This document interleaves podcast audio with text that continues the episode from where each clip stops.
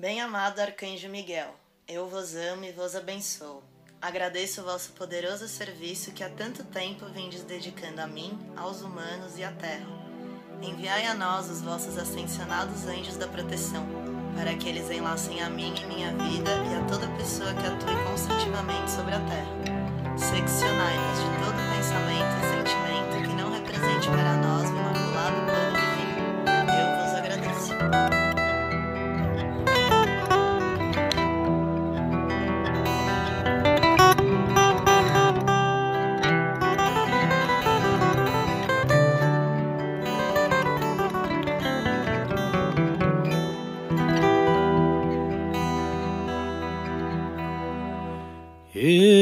do sol, coração brilhando, coração sereno no meu caminhar. Eu venho do sol, sou força criadora, dourada ouro incandescente luz do coração solar. Eu faço parte do logo solar, em coração e alma. São tantas as vidas que já vivi. Eu não tenho começo, eu também não tenho fim.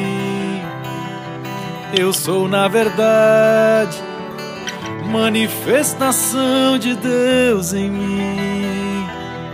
Estou aqui na terra e depois de tanta guerra, finalmente vejo o que eu desejo. A luz do sol brilhar de novo dentro de mim. Eu venho do sol e sou mais um anjo na terra. Sou mais um guerreiro da luz que tenho no meu coração. E eu canto, eu canto e choro. Esse amor, essa luz que eu vejo agora, que sempre esteve dentro dentro de mim, que sempre esteve onde eu estava. A luz de casa, a luz que me lembra as cachoeiras de cristal, a água prateada cristalina, os palácios dourados e jardins da terra onde eu nasci.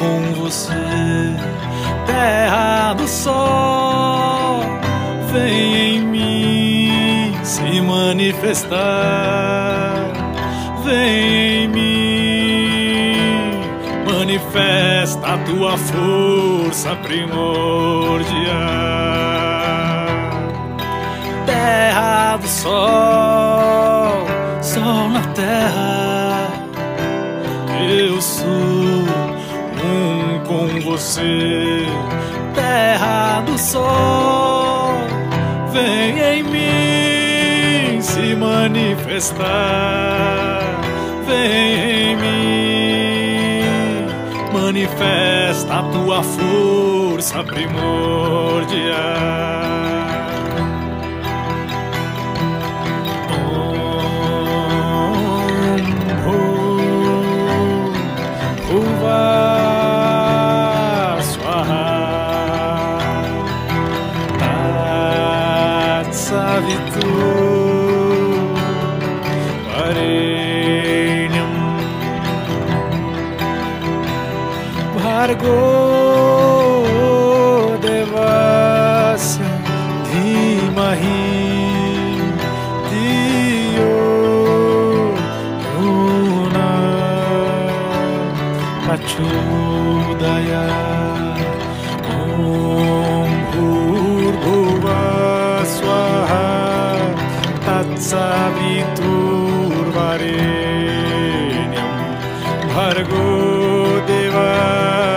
धीमहि धियो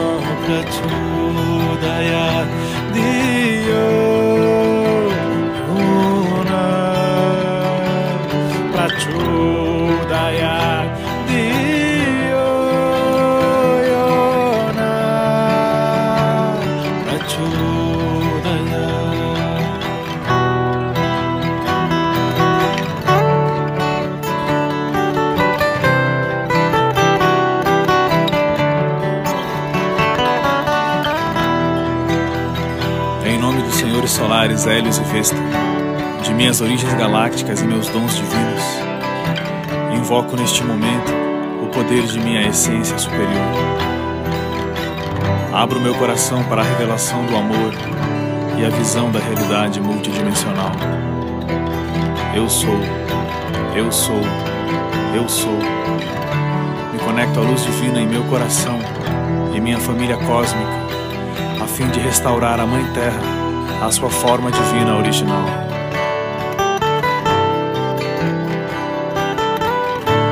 Eu sou um com Gaia.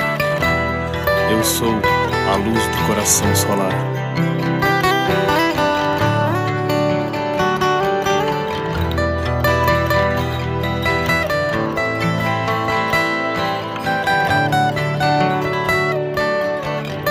Hélios e Vesta, Hélios e Vesta, Hélios e Vesta.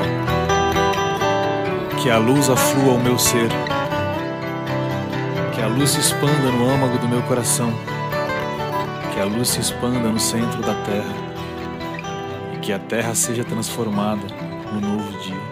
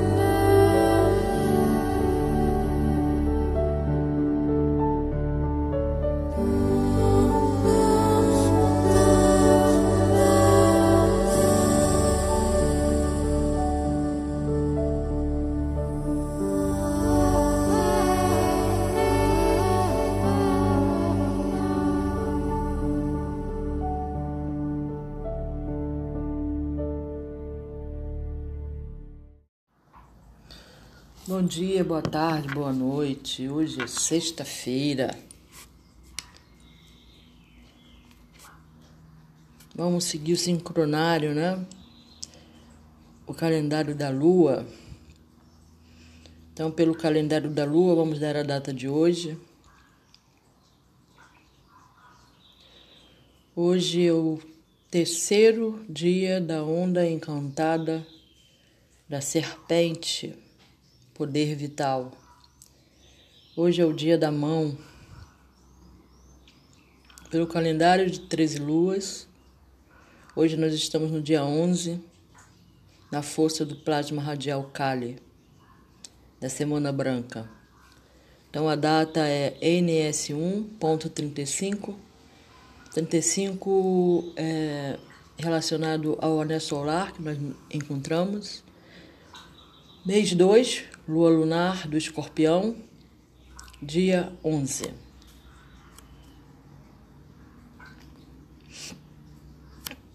Mais informações sobre o que eu estou falando Procure aí que está vastamente na internet, no YouTube, na página Pan Portugal, que é o que eu gosto mais de ler.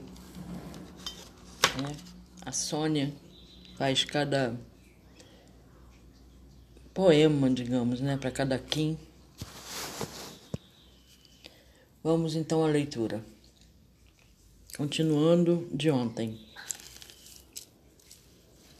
Disse-me que os sonhadores olham rápida e deliberadamente tudo que está no sonho. Se concentram sua atenção em algo específico. É apenas como ponto de partida. A partir dali, os sonhadores passam a olhar outros itens do conteúdo do sonho, voltando ao ponto de partida quantas vezes for necessário, for possível. Depois de grande esforço, realmente encontrei mãos em meu sonho, mas nunca eram minhas. Eram mãos que apenas pareciam me pertencer, mãos que mudavam de forma, tornando-se às vezes quase um pesadelo. Mas o resto do conteúdo dos sonhos estava sempre agradavelmente fixo. Eu quase podia sustentar a visão de qualquer coisa em que focalizasse minha atenção. A coisa prosseguiu assim durante quatro meses, até um dia em que minha capacidade de sonhar mudou aparentemente por si própria. Eu não tinha nada de especial, apesar da determinação constante de me conscientizar de que estava caindo no sono e de encontrar minhas mãos. Sonhei que estava visitando a cidade onde nasci. Não que a cidade com a qual sonhava se parecesse com aquela onde nasci, mas de algum modo eu tinha convicção de que era.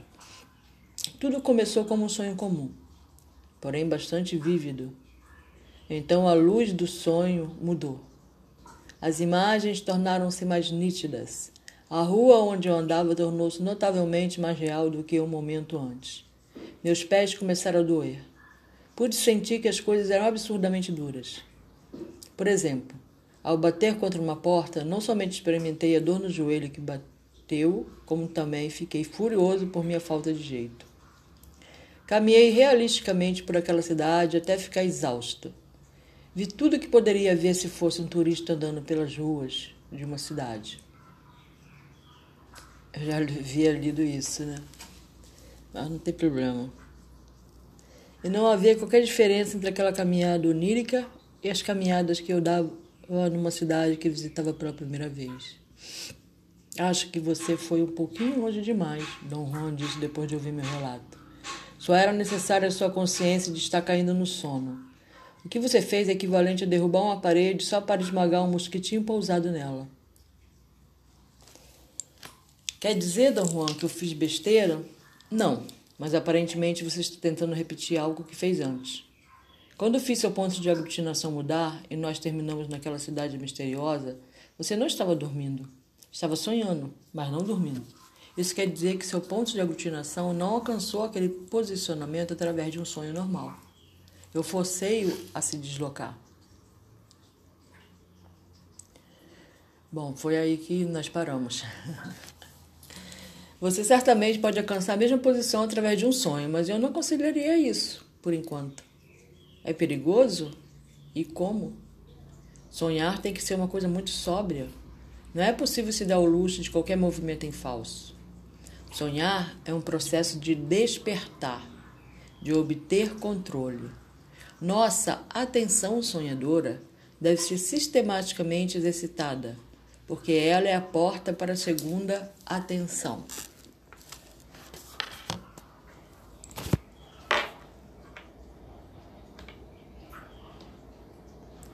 Qual a diferença entre a atenção sonhadora e a segunda atenção? Então ele falou aqui, né, que nossa atenção sonhadora deve ser sistematicamente exercitada.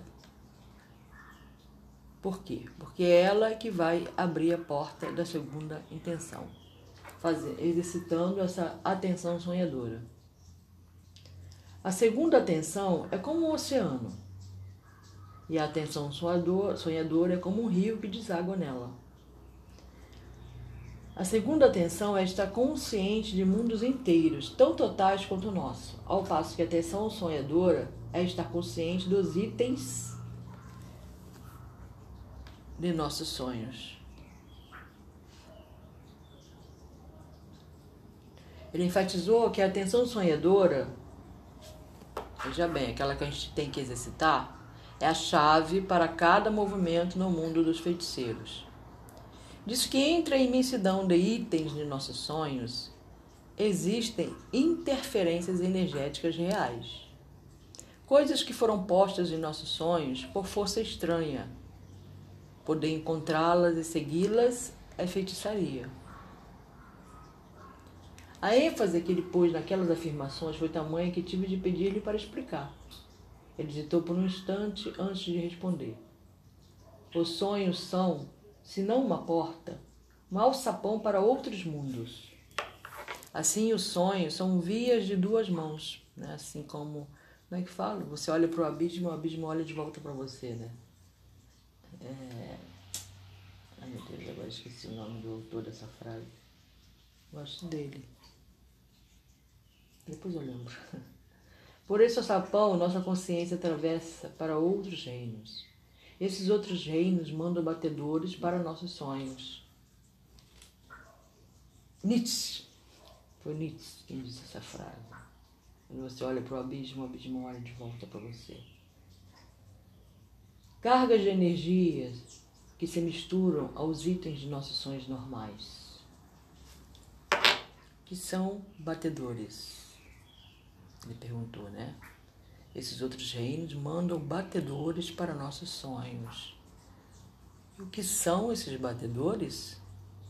Cargas de energias que se misturam aos itens de nossos sonhos normais. São fluxos de energia que energia estranha que entram em nossos sonhos e que nós interpretando, interpretamos como itens familiares ou desconhecidos.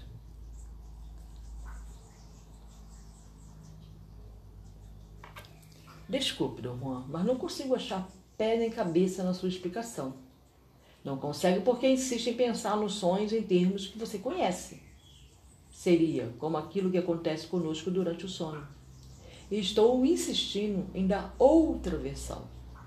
O sonho é uma abertura para outras esferas de percepção. Essa é a outra versão, né? A nossa versão é aquilo que acontece conosco durante o sono. Através desse alçapão entram correntes de energias estranhas. A mente ou o cérebro capta essas correntes de energias e transforma em parte de nossos sonhos. Creio que aí é que fica confuso o sonho, né? Quando a gente fala, ah, foi um sonho muito maluco, né? A gente costuma falar assim, né? Parou, obviamente, para dar à minha mente tempo de absorver o que dizia. Bebi uma água enquanto vocês pensam.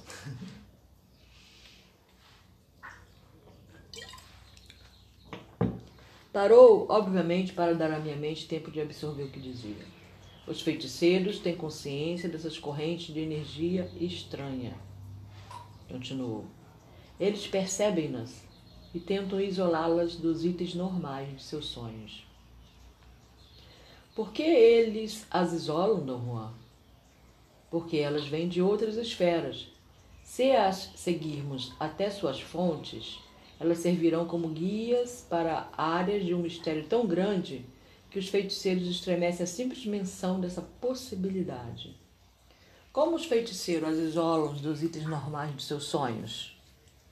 Através do exercício do controle. Da sua atenção sonhadora. Que são os elementos, né? Bom, através do exercício e do controle, você vê que tudo tem que ter tempo para exercitar-se. Tudo chega a seu tempo. Não é simplesmente querer ir pronto, não, não é assim. No momento, nossa atenção sonhadora as descobre entre os itens de um sonho. Concentra-se nelas, então todo sonho se desmorona, deixando apenas a energia estranha. Isso aqui, cara, cada vez que eu leio isso aqui, eu, tenho, eu adquiro maior certeza de que o cara que fez o filme A Origem, ele deve ter lido esse livro. Porque no filme A Origem, quando eles estão no sonho, tem essa energia que desmorona, né? Tem uma parte ali que ele falou que não era para ele é, dar atenção aos olhares, não olhar fixamente. No filme A Origem, é, ele fala isso para a menina, que vai ser engenheira do sonho, né? Que vai dar forma à cidade, ao que eles querem. Lógico que é, eles usam isso numa intenção, não, não levam necessariamente para a. Como é que se diz? Para o lado positivo. Né? Porque no filme A Origem, eles buscam, é, entram nos sonhos das pessoas para buscar respostas né, é, com um objetivo específico. Né? Que não é, de arrancar segredos no mundo da, da, das finanças, por exemplo. Né? Vocês vão, se você assistir o filme, você vai ver bastante interessante. Dom Juan se recusou a levar o tema adiante. Voltou a discutir minha experiência e disse que no todo tinha de ver meu sonho eu tinha de ver meu sonho como minha primeira tentativa genuína e que isso significava que eu conseguiria alcançar o primeiro portão do sonhar. Em outra discussão, numa outra época, ele trouxe abruptamente o assunto de volta e disse: Vou repetir o que você deve fazer em seu sonho para atravessar o primeiro portão do sonhar. Primeiro, deve focalizar sua vista em qualquer coisa que você escolha como ponto de partida. No caso, ele deu, ele sugeriu, né, que ele tivesse como ponto de partida ver a própria mão dele, né? Em seguida, vire-se para outros itens e dê olhadas breves. Focalize seu olhar no máximo de coisas que puder. Lembre-se de que, se você olhar rapidamente, as imagens não mudam. Em seguida, volte para o item original, o primeiro ao qual você olhou. O que significa passar o primeiro portão do sonhar?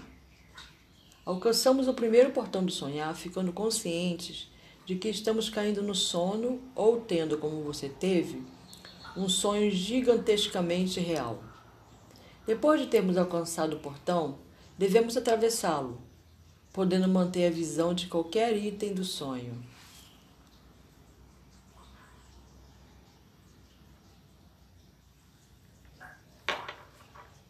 Você já teve sonho lúcido? Eu tive alguns, né? Mas não muitos. Eventuais, assim. Eu lembrei de um agora, quando ele falou portão. atravessar o portão, lembrei de um sonho lúcido que eu tive, mas eu não quis atravessar o portão. Sério.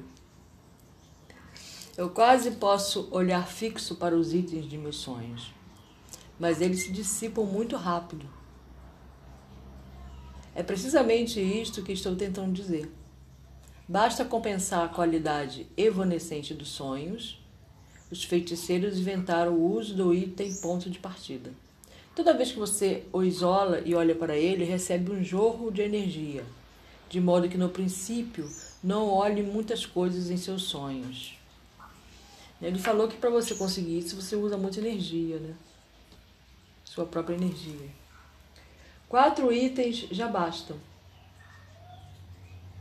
Mais tarde você pode alargar o alcance até poder abarcar tudo o que quiser. Mas assim que as imagens começarem a mudar e você sentir que está perdendo o controle, volte para o item ponto de partida e comece tudo de novo. Nesse filme, o, a origem, eles têm um objeto, né, o rapaz lá, que no caso é o Leonardo DiCaprio, que faz o papel, quando ele convida a menina, né, para a arquiteta, ele fala para ela arrumar um, um objeto que ela vá estar sempre com ela no sonho, para mostrar que ela está tendo um sonho. E que esse objeto não deve ser mostrado para ninguém. No caso dele, ele tinha um, um peãozinho pequenininho, um tipo de peão. Mas ele era arredondado, ele tinha ponta em cima e ponta embaixo que ficava rodando. Eu não lembro qual foi o item que ela é, escolheu.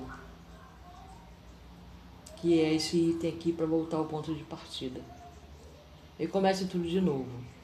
Você acredita que eu realmente cheguei ao primeiro portão do sonhar, Dom Juan? E no caso do filme, eles fazem, eles abrem, acho que se eu não me engano, quatro portões para conseguir o que querem. Que eles estão ali, o objetivo do sonho. Se eu não me engano, foram quatro. Chegou. Vamos, vamos, vamos devagar aqui, estou pensando no filme. Vou voltar aqui um pouquinho. Você acredita que eu realmente cheguei ao primeiro portão do sonhar, Dom Juan? Vamos ver a resposta de Dom Juan. Chegou.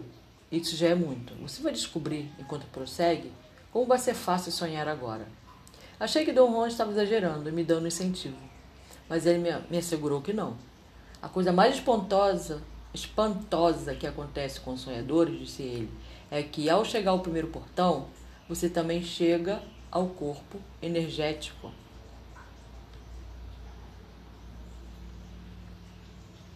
O que exatamente é o corpo energético? É a contrapartida do corpo físico. Uma configuração fantasmagórica feita de pura energia. Fantasmagórica é ótimo. Né? Aí tu sabe, ah, socorro, eu tô no pesadelo. Mas o corpo físico não é feito também de energia? Claro que é. A diferença é que o corpo energético tem apenas aparência, não tem massa. Mas é, como é energia pura, ele pode realizar atos além das possibilidades do corpo físico. Como o que, por exemplo? Como se transportar, se transportar no instante até os confins do universo. E sonhar é a arte de afinar o corpo energético, de torná-lo flexível e coerente através do exercício gradual. Voltamos à palavra exercício, a palavra de ordem de hoje. Através do sonhar, condensamos o corpo energético até que ele se torne uma unidade capaz de perceber. Sua percepção, apesar de afetada por nosso modo normal de perceber o mundo cotidiano, é independente, tem sua própria esfera.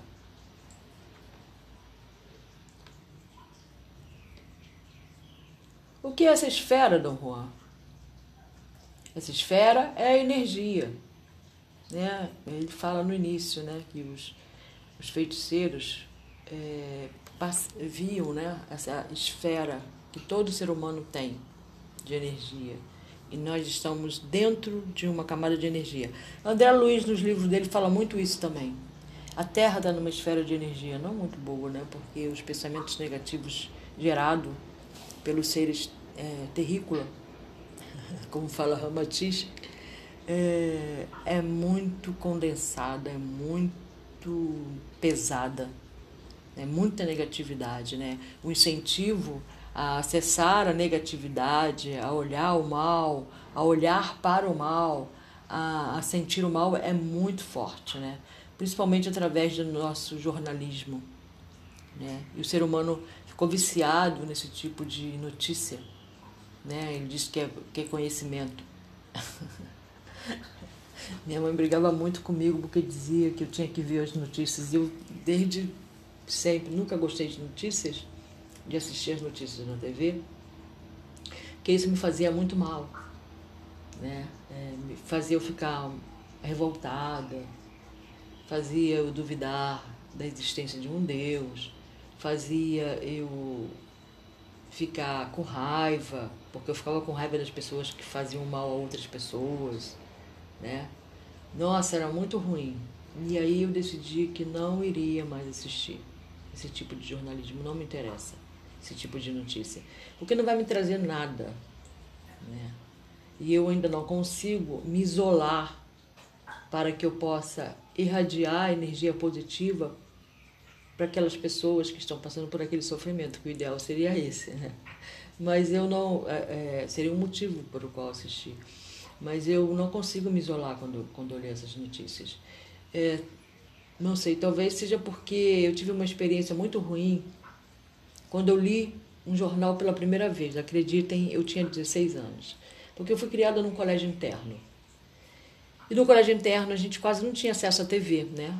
A, a nossa vida era tinha horário para tudo, a gente estudava, fazia exercício, etc. Mas a gente tinha o nosso horário de brincar, né? E eu só ficava agarrada na bicicleta. Por mim, eu andava de bicicleta, de bicicleta, bicicleta, bicicleta.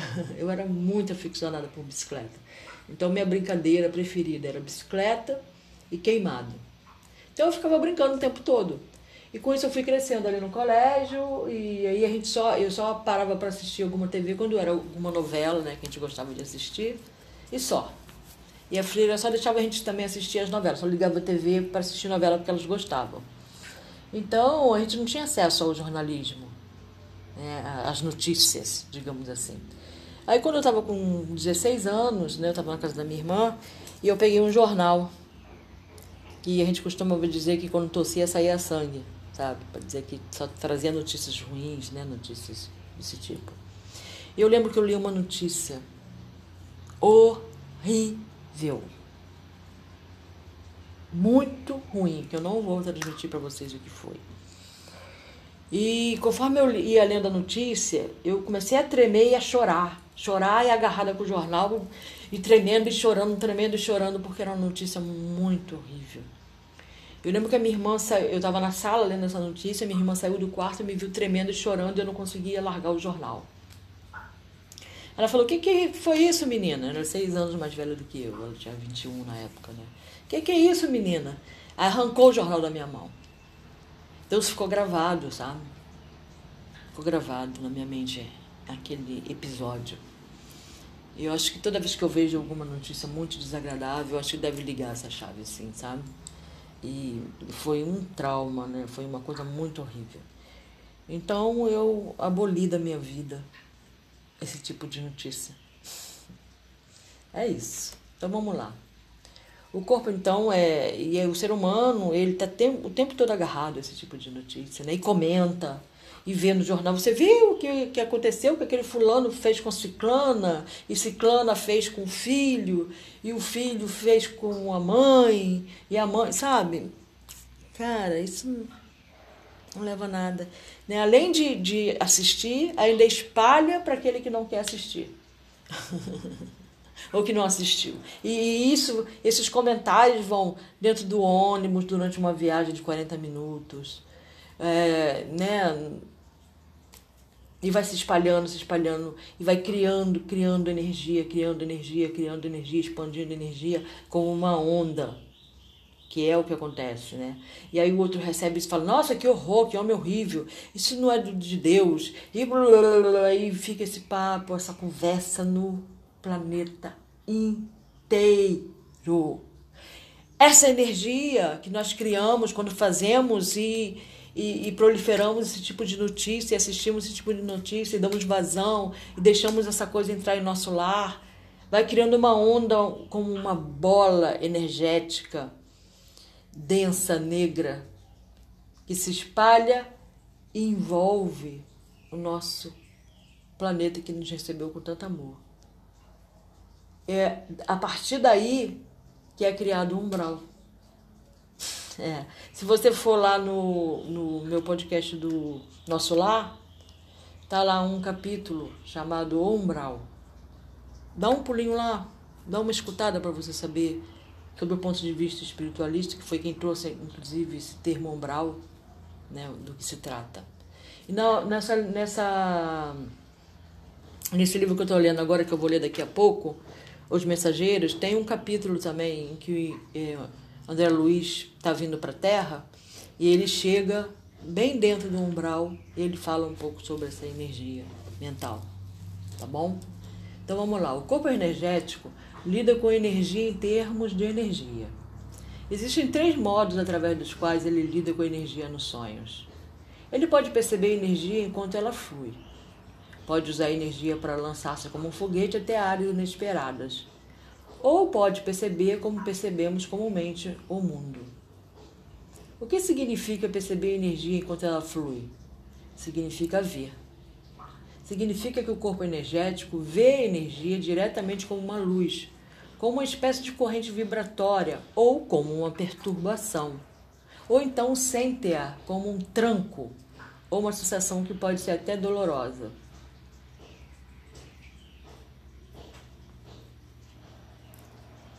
Eu conto outro modo do qual você falou, Dom Juan, o corpo energético usando energia como combustível de foguete. Como a energia é a sua esfera, não há problemas para o corpo energético usar correntes de energias que existem no universo para impulsioná-lo. Tudo que precisa é isolar essas correntes. E lá se vai ele. Bom, eu vou parar por aqui, né? Porque minha proposta não é fazer um podcast muito longo. Amanhã eu prometo que eu vou começar daqui. Eu estou marcando aqui, vou botar uma nota, porque eu sempre fico meio que. Deixa eu ver, página 45, tá? Então é isso. Eu coloquei aí uma. Uma. É uma oração, cara, é uma oração cantada feita, é, recebida, canalizada por Kirtan, né, muito bonita. A gente tem que, para melhorar a nossa energia, para melhorar o nosso caminhar até, para melhorar a nossa vida, a gente precisa ter acesso, acessar essas coisas bonitas, essas coisas que vão trazer energia boa para a nossa vida, para o nosso pensamento, para o nosso dia a dia. A paz interior que isso traz não tem preço sabe? Não tem preço. Esse é um, é um ganho sem, sem medida, sabe? Não tem como você medir isso. Tá bom? Então, um ótimo fim de semana para todos nós. Que possamos limpar a nossa mente, limpar é, de, dessas, dessas, desses pensamentos negativos. Evitemos de cessar essas coisas que torna a nossa energia densa. Tá bom? É só um conselho. É... Então, louvado seja Deus, para sempre seja louvado.